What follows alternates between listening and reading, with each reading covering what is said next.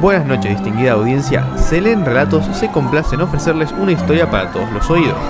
Se leen relatos por aquí, se leen relatos por allá, por arriba y por abajo, en el pasado y en su presente. Usted, señora, un relato. Por aquí, para el joven. Tengo un relato, no cachorrito.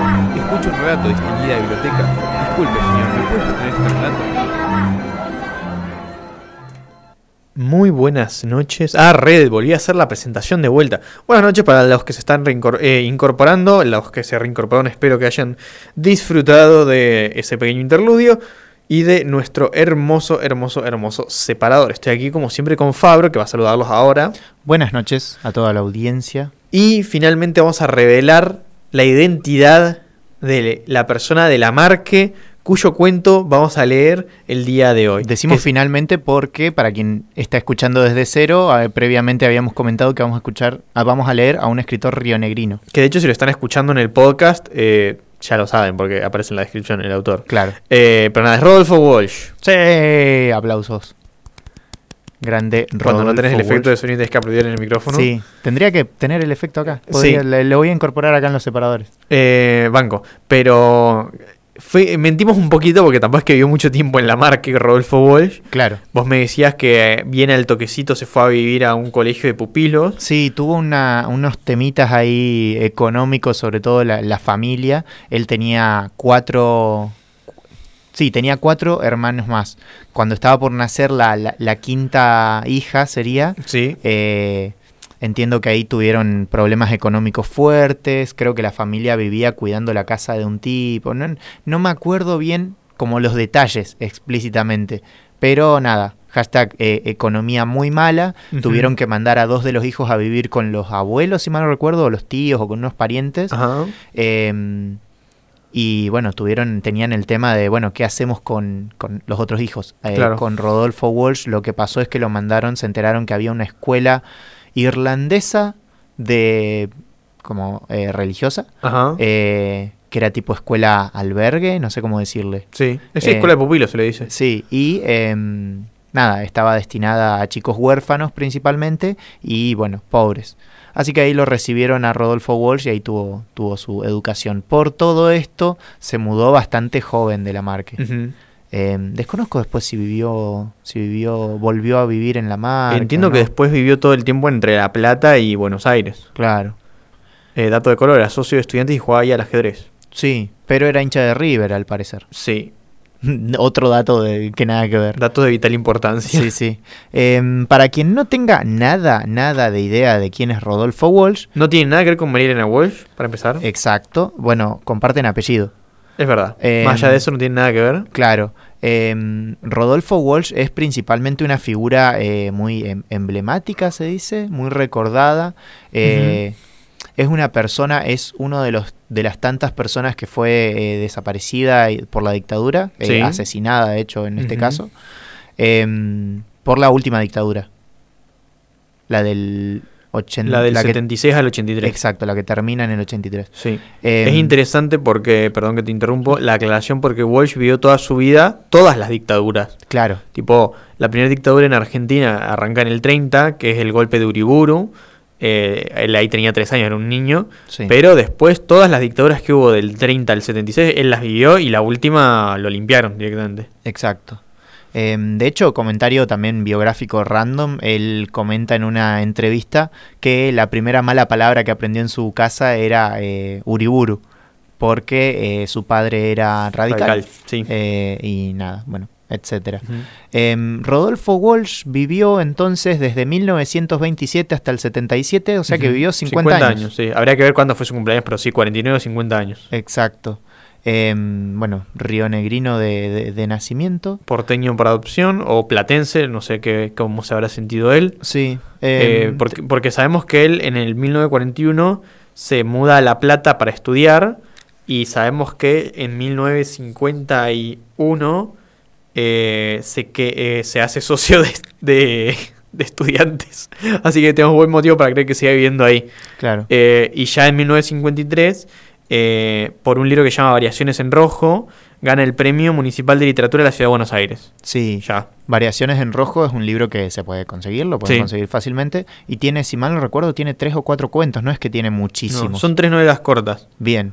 Eh, y son ya, ya aparece ahí la temática policial. Sí. Em, ya para el previamente y posteriormente, ya para 1955, por ejemplo, publica en revista Leo Plan. Sí. De hecho, el cuento que vamos a leer hoy Es de la revista Leoplan, sí, se publica ahí. en 1955 y eh, también él laburó, tuvo laburos editoriales principalmente, previamente, eh, de principalmente de traducción, como que hacía Claro. las traducciones y eh, también tiene libros que son eh, como antologías, recopilaciones que ha hecho él eh, y que ha hecho, bueno, la parte editorial. Entonces, nada, como que se dedicó mucho a eso. De hecho, yo quería rescatar mucho una película que vi en eh, acá en el Centro Cultural Cipoletti. Ajá. Lugar. Gran lugar, recomendamos. Sí, hermoso. El CCC. Sí, síganlo en Instagram, sobre todo, ahí publican todas las... Ah, las- yo no sigo en Instagram, no seguir. ¿cómo no vas a seguirlo?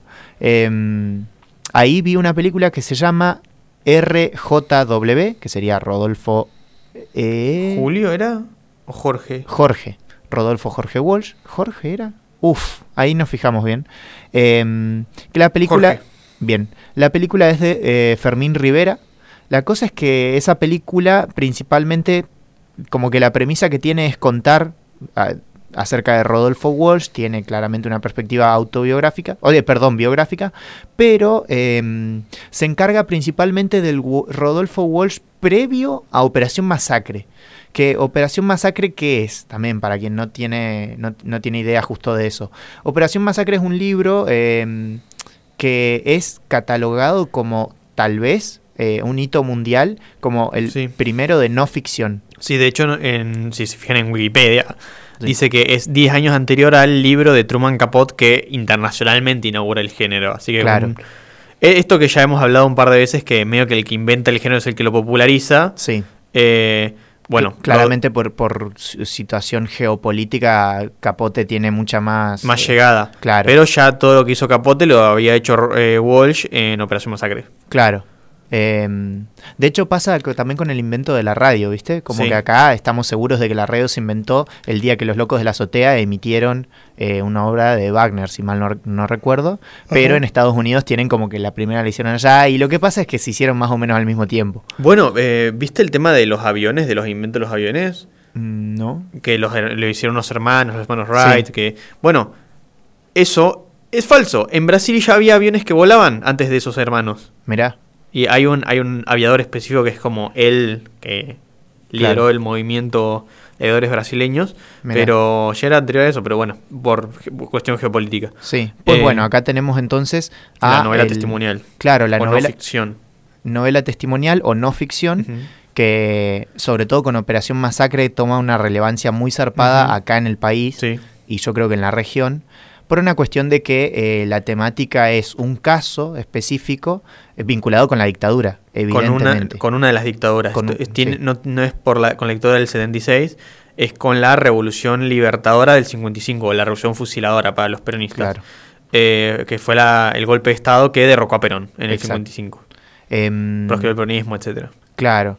Eh, lo que hace Rodolfo Walsh ahí es un trabajo de investigación periodística, pero también de redacción y escritura narrativa un poco más vinculada a lo literario. Entonces conviven las dos cosas sin perder como la, la parte de investigación y demás.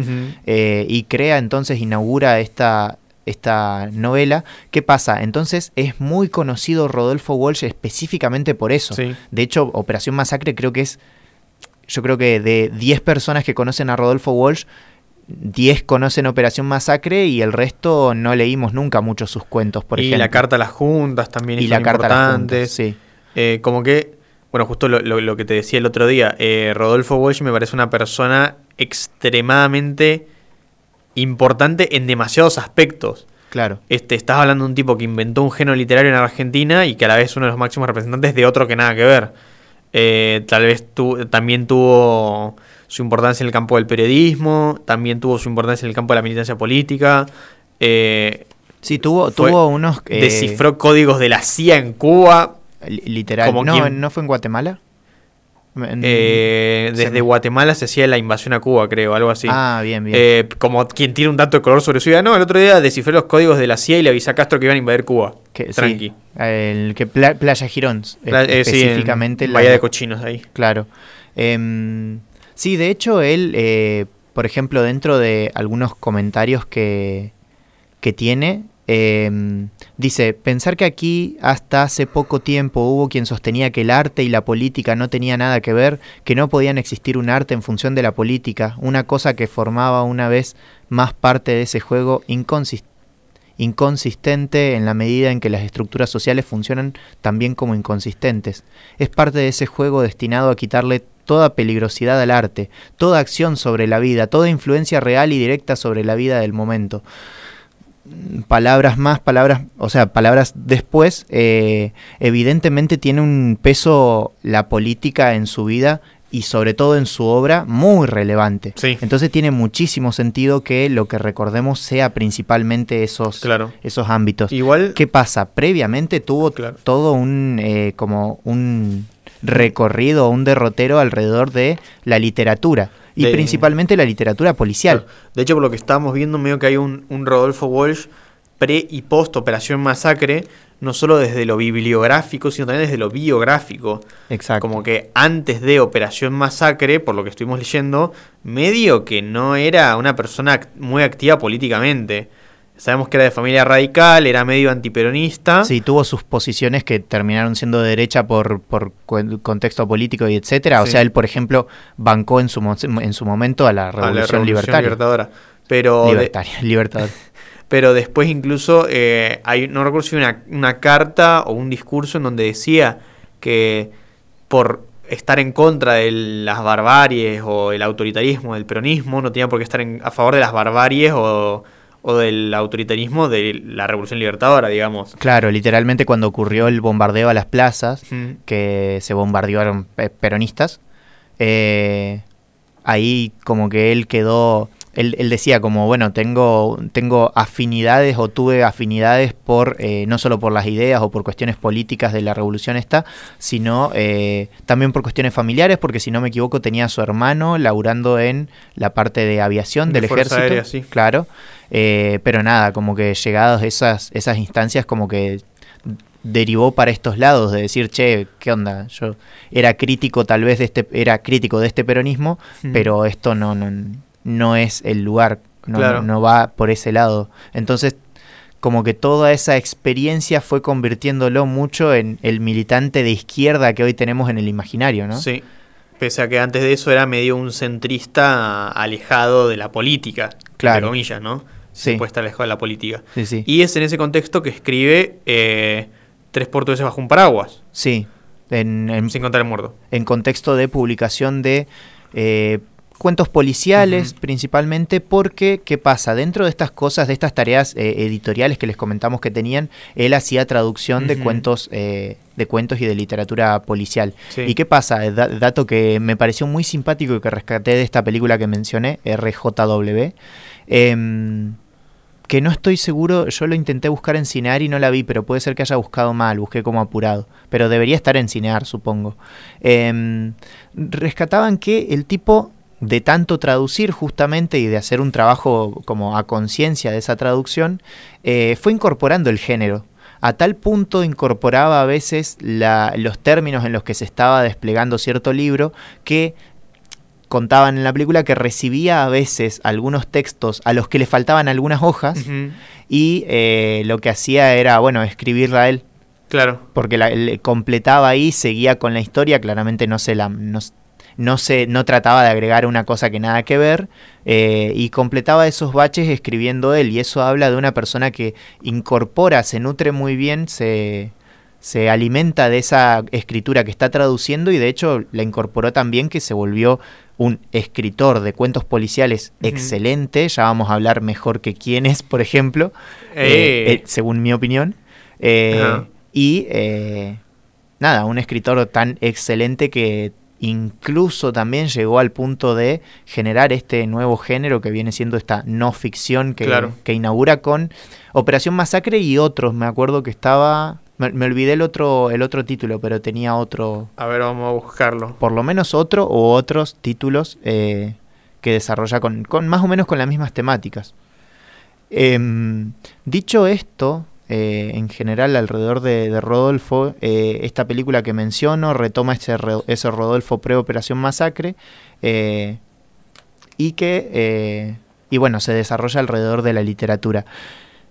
Entonces es así que llega más o menos a revistas en las que publica cuentos y demás, y tenemos la revista Leoplan de 1955 en la que publica efectivamente este cuento que ahora sí vamos a leer el título completo, porque no lo estaba mencionando. Medio que igual yo lo spoileé, perdón. Sí, tres portugueses bajo un paraguas, entre paréntesis, sin contar el muerto. Literalmente no se lee entre paréntesis, es tres portugueses bajo un paraguas sin contar el muerto. ¿Quién mató a Rosendo? ¿Quién mató Rosendo? Es otra de las obras Caso de Satanowski y el informe Kissinger. Y el informe Kissinger. Perfecto. Eh, bueno, entonces tenemos el cuento. ¿Querés que pasemos a la lectura? No sé si tenías algo más que, que comentemos previamente. Eh, mm, no, vamos directamente al cuento por ahora. Buenísimo.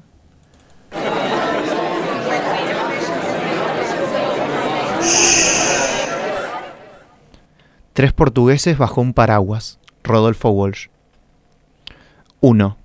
El primer portugués era alto y flaco. El segundo portugués era bajo y gordo. El tercer portugués era mediano. El cuarto portugués estaba muerto. 2. ¿Quién fue? preguntó el comisario Jiménez. Yo no, dijo el primer portugués. Yo tampoco, dijo el segundo portugués. Ni yo, dijo el tercer portugués. El cuarto portugués estaba muerto.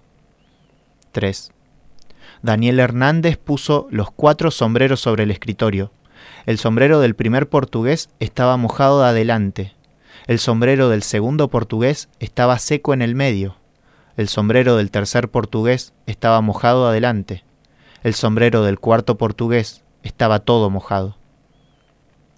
4. ¿Qué hacían en esa esquina? preguntó el comisario Jiménez. Esperábamos un taxi, dijo el primer portugués. Llovía muchísimo, dijo el segundo portugués. ¿Cómo llovía? dijo el tercer portugués. El cuarto portugués dormía la muerte dentro de su grueso sobre todo. 5. ¿Quién vio lo que pasó? preguntó Daniel Hernández. Yo miraba hacia el norte, dijo el primer portugués. Yo miraba hacia el este, dijo el segundo. Yo miraba hacia el sur, dijo el tercer portugués. El cuarto portugués estaba muerto. Murió mirando al oeste. 6. ¿Quién tenía el paraguas? preguntó el comisario Jiménez. Yo tampoco, dijo el primer portugués. Yo soy bajo y gordo, dijo el segundo portugués. El paraguas era chico, dijo el tercer portugués. El cuarto portugués no dijo nada. Tenía una bala en la nuca. 7. ¿Quién oyó el tiro? preguntó Daniel Hernández. Yo soy corto de vista, dijo el primer portugués. La noche era oscura, dijo el segundo portugués. Tronaba y tronaba, dijo el tercer portugués. El cuarto portugués estaba borracho de muerte. 8. ¿Cuándo, ¿Cuándo vieron al muerto? preguntó el comisario Jiménez. Cuando acabó de llover, dijo el primer portugués. Cuando acabó de tronar, dijo el segundo portugués. Cuando acabó de morir, dijo el tercer portugués, cuando acabó de morir. 9. ¿Qué hicieron entonces? preguntó Daniel Hernández. Yo me saqué el sombrero, dijo el primer portugués. Yo me descubrí, dijo el segundo portugués. Mi homenaje al muerto, dijo el portugués. Los cuatro sombreros sobre la mesa. 10. Entonces, ¿qué hicieron? preguntó el comisario Jiménez. Uno maldijo la suerte, dijo el primer portugués. Uno cerró el paraguas, dijo el segundo portugués. Uno nos trajo corriendo, dijo el tercer portugués. El muerto estaba muerto. 11. Usted lo mató, dijo Daniel Hernández. ¿Yo, señor? preguntó el primer portugués. No, señor, dijo Daniel Hernández. ¿Yo, señor? preguntó el segundo portugués. Sí, señor, dijo Daniel Hernández. 12. Uno mató, uno murió, los otros dos no vieron nada, dijo Daniel Hernández. Uno miraba al norte, otro al este, otro al sur, el muerto al oeste. Habían convenido en vigilar cada uno una bocacalle distinta para tener más posibilidades de descubrir un taxímetro en una noche tormentosa. El paraguas era chico y ustedes eran cuatro. Mientras esperaban, la lluvia les mojó la parte delantera del sombrero. El que miraba al norte y el que miraba al sur no tenían que darse vuelta para matar al que miraba al oeste. Les bastaba mover el brazo izquierdo o derecho a un costado. El que miraba al este, en cambio, tenía que darse vuelta del todo, porque estaba de espaldas a la víctima. Pero al darse vuelta, se le mojó la parte de atrás del sombrero. Su sombrero está seco en el medio, es decir, mojado adelante y atrás. Los otros dos sombreros se mojaron solamente adelante, porque cuando sus dueños se dieron vuelta para mirar el cadáver, había dejado de llover, y el sombrero del muerto se mojó por completo al rodar por el pavimento húmedo. El asesino usó un arma de muy reducido calibre, un matagatos de esos con que juegan los chicos o que llevan algunas mujeres en sus carteras. La detonación se confundió con los truenos. Esa noche hubo una tormenta eléctrica particularmente intensa. Pero el segundo portugués tuvo que localizar en la oscuridad el único punto realmente vulnerable a un arma tan pequeña, la nuca de su víctima, entre el grueso sobre todo y el engañoso sombrero. En esos pocos segundos, el fuerte chaparrón le empapó la parte posterior del sombrero. El suyo es el único que presenta esa particularidad, por lo tanto, es el culpable. El primer portugués se fue a su casa, al segundo no lo dejaron, el tercero se llevó el paraguas. El cuarto portugués estaba muerto, muerto.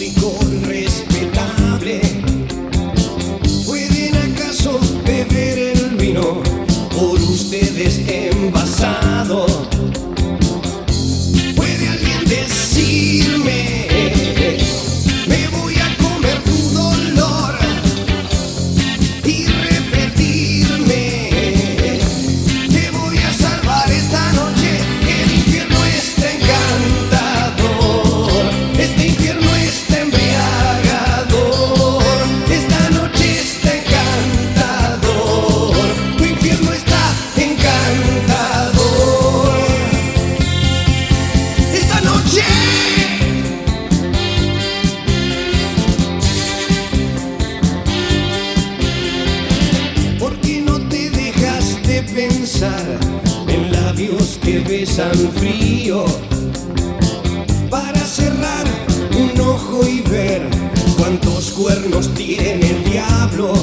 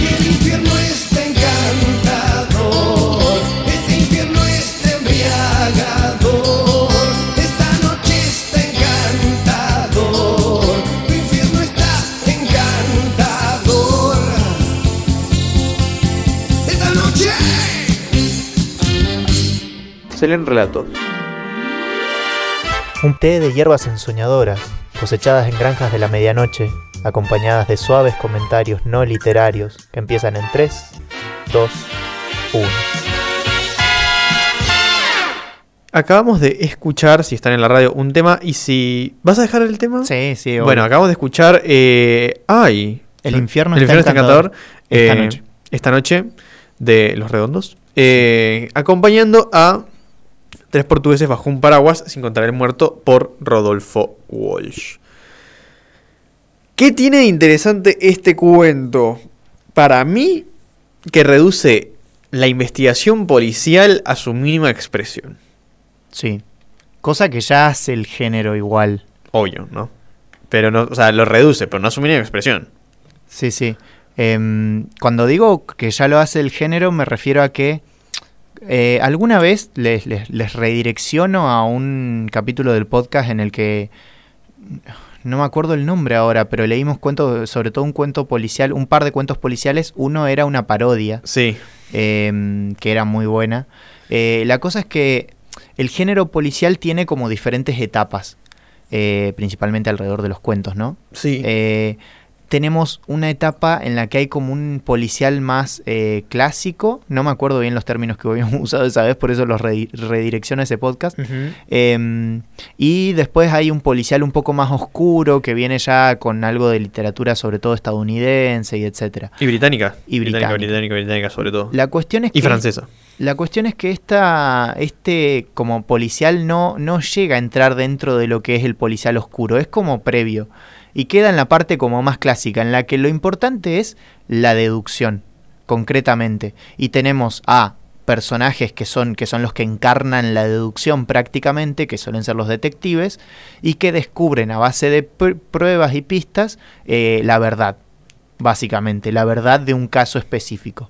En este caso tenemos eso llevado a la mínima expresión, que es lo que decías. ¿Por qué? Porque literalmente incluso en su escritura está reducido a eh, frases como muy puntuales y breves. Sí. La información las van dando de a como eh, de a cuentagotas, por así decirlo, cada, cada uno de los personajes. Y dan muy poquitos datos, muy, muy, muy poquitos. Que eran cuatro, que uno está muerto, que tenían sombreros, que tenían un paraguas chiquito, que estaba lloviendo, que habían truenos y que paró de llover después del, de que uno murió. O, o cuando uno murió. Eh, con esos poquitos datos es que ya el, el oficial eh, y el detective sacan la conclusión de quién era el culpable y la, la explicitan. Hay es la, una- estru- la estructura genérica de los Sí. policiales de este tipo. Hay una cosa interesante que es que al, fi- al final de cada parte te dice el cuarto portugués estaba muerto y variantes de eso. Que al principio simplemente parece que lo está insistiendo para romper los huevos. Pero bueno, al final de la parte 3 dice el sombrero del cuarto portugués estaba todo mojado. En la- Claro. Al final de la cuarta parte. El cuarto portugués dormía la muerte dentro de su grueso sobre todo. Quinto, el cuarto portugués estaba muerto mirando al oeste. Murió mirando al oeste. Sexto, tenía una bala en la nuca. Nos describen cómo murió el, el cuarto portugués. Claro. Nos están dando bastante información, de hecho. También nos dan eh, como información falsa, entre comillas, como para distraernos, porque hay después información que él, él no usa, de la que fue adquiriendo, ¿me explico? Claro. Como Sí, que sí. También por eso me parece que, más que en el cuento policial, incluso yo lo ubicaría en un género que decidí llamar cuento lúdico. Ok. ¿Por qué? Porque está hecho el cuento, o sea, está escrito de tal manera que vos lo puedas deducir sin leer el final. Claro. que vos lo puedas deducir. Que entiendo que muchos policiales pasa eso. Acá es interesante porque está todo reducido a la mínima expresión. Sí, sí, sí. Yo no sé si lo podría deducir. Hoy usé este, te- este trabajo para este cuento para trabajar en clase Sí. y varios de los pibes lo pudieron deducir. No me habías dicho que parecía que... el- etcétera. Sí, sí, ah, yo calculo que algunos habrán leído Eh, pero quiero creer que alguno lo logró deducir. Claro. Eh. Sobre todo porque una vez que te fijas pa- para Patrick, digamos, para atrás, Sí. era posible. De, de ahí a que lo logra hacer es otro tema, pero posible es para mí. Ni hablar. Sí, sí, principalmente está el dato de que hay dos que dicen que tienen el sombrero mojado adelante y hay uno que dice que lo tiene mojado eh, adelante y atrás y el medio seco, entonces como que ya sospechás de, bueno, quedaron tres vivos. Hay dos que tienen una característica compartida y hay un tercero que no, apuntás un poquito para ahí. No obstante, eh, nada, como que la gracia es después, después de todos esos datos que te dieron, la parte final en la que el tipo explica cómo lo descubrieron. Claro. Em, que eso nos lleva a eh, pensar esto que decías de que sea un, cuento lúdico, eh, si era apto para, como, si era infantil o no el cuento. Ah, me acuerdo que lo habíamos pensado. Yo en principio creo que sí. No, no hay una cuestión demasiado explícita alrededor de sangre ni de violencia ni nada.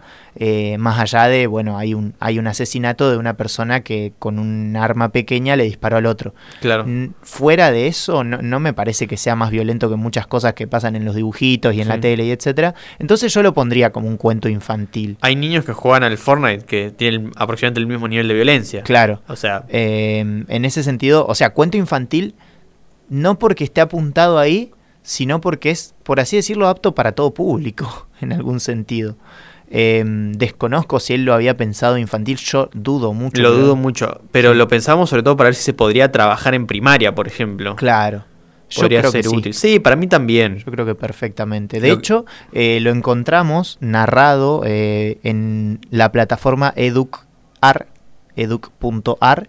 Eh, ahí está el cuento. Eh, está eso, está en formato video. Eh, Educar es una plataforma del gobierno, así que claramente es, es gratuita. Es una plataforma educativa, claramente. Em, y yo creo que nada, entra dentro de lo, de, lo, de lo posiblemente infantil, porque además esta estructura de darte pistas y después al final una Claro. que una persona narre y, cómo, y demuestra cómo conecta todo y cómo lo dedujo, es básicamente también la estructura de, por ejemplo, Scooby-Doo, Sí. cuando Vilma, Vilma era la de Sí. anteojos, cuando Vilma al final explicaba, literalmente era como todos los capítulos igual, lo, lo descubrían, venía alguien, le sacaba la máscara Sí. y, y Vilma decía, ajá, ya lo sabía, igual era reviva porque decía ya lo sabía, pero siempre posterior a Sí. haberle sacado la máscara. Sí, sí, sí, sí. Em, la cosa es que decía como, ah, ya lo sabía y empieza a explicar todo de por qué era esa persona a la que le acaban de sacar la máscara. Claro. Em, básicamente esto es lo mismo. Acá, ¿Scooby-Doo sería un policial infantil entonces? Eh, y lo habíamos conversado, yo creo que sí, aunque también tiene como la parte como de terror, por así decirlo. Eh, algunas cosas. Pero en general eran fantasmas, ponele, eh, o monstruos, como que los, los crímenes en general iban por el lado de Claro, terminarse ah, disfrazando bueno, sí, es por verdad. algún monstruo. Es verdad, es verdad. No es que había un tipo que se robaba un banco. Claro, claro, no, sí, eso es verdad. Eh, de cualquier manera, sí, yo en principio creo que sí. Porque respeta esta estructura de, de- Ujú. de la deducción y etcétera. Aunque ti- tira un poquito más al lado de la aventura. Sí quería rescatar que, al igual que en Scooby-Doo, eh, habían personajes recurrentes en los cuentos de Rodolfo Walsh. ¿Quién era? Estaban el comisario Jiménez y estaba Daniel Hernández. Ajá. Yo no leí todos los cuentos de Rodolfo Walsh, de hecho nos estamos adentrando ahora. Entonces, eh, no, no podría decir qué- tanto aparece o qué características tienen los personajes y demás, pero sé que son personajes que se repiten en los cuentos, no es que solo aparecen acá. Claro. También por eso los menciona con nombre y apellido. Sí. Eh, son como parte de todo un mundito del policial de, de Rodolfo Walsh. En ese sentido, también es otro punto de conexión con ese tan famoso policial que es Sherlock Holmes, Sí. eh, que vos afirmaste que Rodolfo Walsh escribe mejores policiales que Sir Arthur Conan Doyle. sí, lejos. Y lo sostenés. Sí, sí, sí, sí. eh, los, los, no sé si habrán tenido el placer de leer algún cuento de Sir Arthur Conan Doyle, eh, de, de Sherlock Holmes explícitamente. Nosotros sí, pero no los trajimos acá porque son larguísimos. Son larguísimos, sí. sí. Muy largos. eh, por lo menos para el formato del programa, ¿no? Eh, y lo que tienen es que, a ver, tal vez los casos, justamente como son más largos, tienen más pistas, son más intrincados y las resoluciones deductivas son bastante sorprendentes, mucho más que en esto que apela más a la simpleza y a lo a, a reducir muchas cosas a lo mínimo. No obstante, me parece que la, la escritura que, que lleva adelante. Sir Arthur Conan Doyle Sí. no lleva como, a ver, lo voy a decir re pomposo, después lo explico, no lleva en sí la forma que sí eh, está como presente en el contenido, o el, el contenido no está tan presente en la forma de Ajá. cómo escribe Sir Arthur Conan Doyle. Entonces, eh, por eso me, me parece mejor Rodolfo Walsh. Literalmente el, el juego o el, o el género o lo que tiene que desplegar acá en esta historia es una persona que deduce a partir de pocas pistas todo un caso y en la escritura está bien esquematizada. Tenés el 1, 2, 3, está como escrito en pasitos Sí. y la información le va apareciendo de a cuentagotas, como ya dije, como cada personaje dice una frasecita y a partir de todos esos datitos después los amontona en una parte al final, que es una parte más narrativa, que son dos o tres párrafos en los que el tipo explica qué es lo que dedujo. Claro. Entonces literalmente es como que la estructura lógica, si bien no, no es que está en formato lógico específicamente,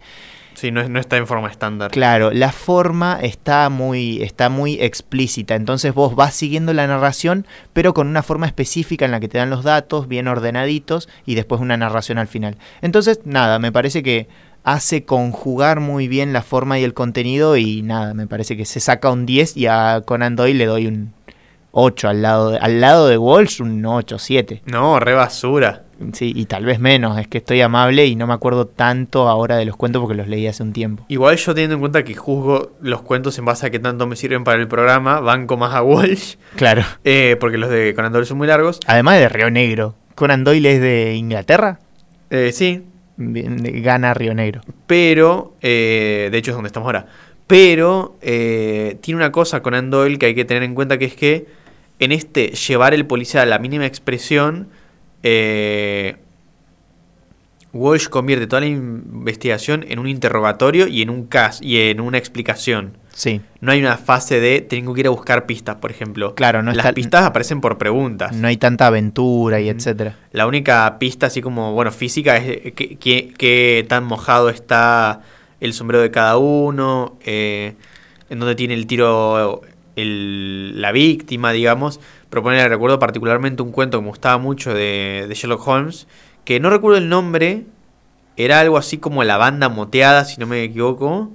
eh, que el chabón tenía que ir, o sea, arrancaba en eh, Baker Street, obviamente, en la, en la residencia de Holmes y Watson, venía la víctima, eh, o la víctima, la persona que, que lo contrataba, y, y Holmes arrancaba diciéndole, bueno, vos venís de tal lugar, hiciste tal y tal cosa, Ah, y le- bla, bla, bla, bla, bla, todo Le, por- deduce, le deduce el pasado. Sí, todo por cómo está vestida la chica, creo que era una chabona, vestida y cómo entraba caminando, etcétera. Que eso de por sí, Sí. es una escena en- entretenida, digamos. Sí, Y, ha- y hay una construcción del escenario del estudio con el fueguito, todo. claro. Eh, después Holmes y Watson se trasladan hasta el lugar de los hechos, van investigando, preguntan en distintos lugares ahí cerquita. Hay como más eso, aventura. Acá Sí. es como interrogatorio, interrogatorio, interrogatorio, interrogatorio, resolución. Sí. Como sí, sí. en ese llevarlo a la mínima expresión. Claro. Ah, no hay una ambientación, por ejemplo, no sé dónde transcurrió esto, una parada de taxi, ¿cuál parada de taxi? ¿Por qué son portugueses? ¿Hace falta que sean portugueses? ¿Podrían ser chinos? Claro. O, no sé, nigerianos, lo que venga. Sí, sí. Eh, toda esa... Es, eso, es, en, en ese que solo la, la forma esté eh, bien adecuada al contenido, como que... Es como que... Sherlock Holmes es un edificio todo ornamentado y bonito y lleno de cosas innecesarias, entre comillas, como estéticas. Y, y Walsh es un edificio que es pura estructura. Tipo, tenés las columnas, la, la cobertura de las columnas y después más nada. Este cuento explícitamente. sí, este cuento, este cuento. Estamos hablando de este cuento. Sí. Em, sí, coincido. Yo creo que justamente el, el ojo deductivo en, en los cuentos de Holmes Mm. van por el lado de, mirá, eh, hay un personaje que está interactuando con todo un mundo y de todo ese mundo recorta los, los datos específicos que capaz que a vos se te pasaban o etcétera. En cambio acá hay una narración mucho más... eh, más divertida, justamente porque en la forma es divertido de leerlo. En cambio, en el otro, no digo que no sea divertido leerlo, pero nada, es como que representan otras cosas. Evidentemente, compararlos, ponerles puntaje y todas esas cosas no tienen sentido en la literatura como en el arte en general. eh, pero nada, tienen, tienen todas esas diferencias. Yo, Eh, de lo- además, perdón, eh, Walsh eh, leyó a Conan Doyle, Sí. además de a tantos otros escritores de, de, de escritura policial. y claramente Conan Doyle no, no se leyó a sí mismo.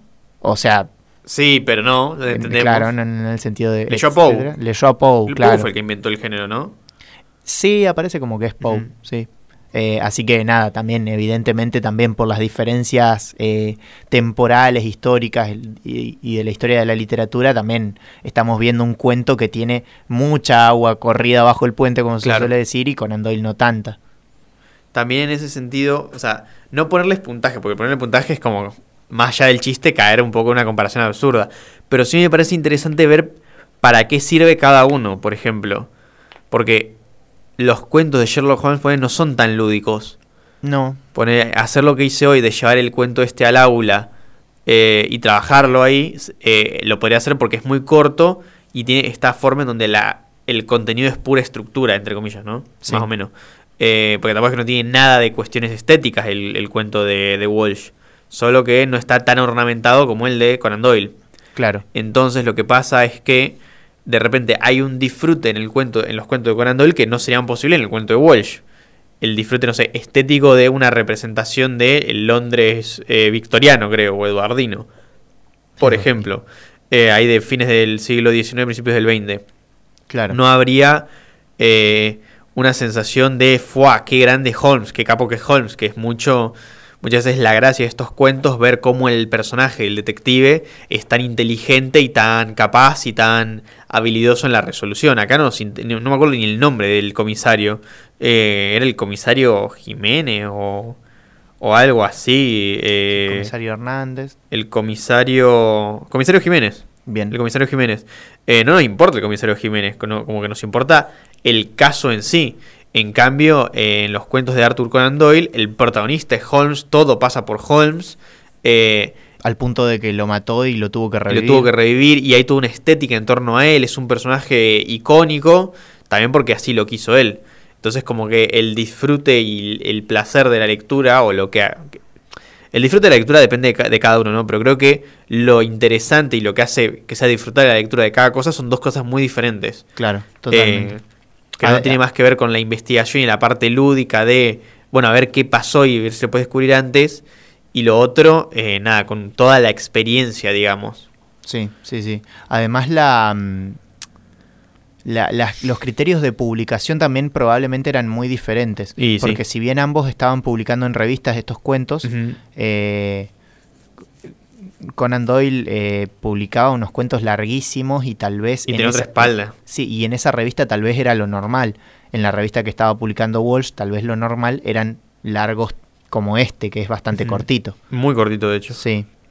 Em, quería mencionar dos cosas que me encontré acá dentro de, de- de- de otro libro que ahora voy a mencionar, A ver. eh, que tiene justo en esta parte una- unos extractos de algunas entrevistas que le hacían a Walsh. Uno tiene que ver con las lecturas que él tenía. Me parece interesante siempre saber qué cosas leía cada persona.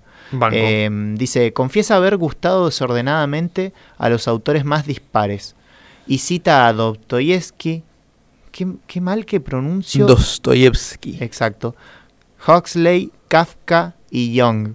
De los escritores argentinos surgidos en la última década, cree que David Viñas es el más destacado y que Rosaura a las 10 de Marcelo de Nevi es la más lograda novela de entretenimiento. Asimismo expresa su admiración por Borges, Ernesto Sábato y Bernardo Ber- Berbinsky.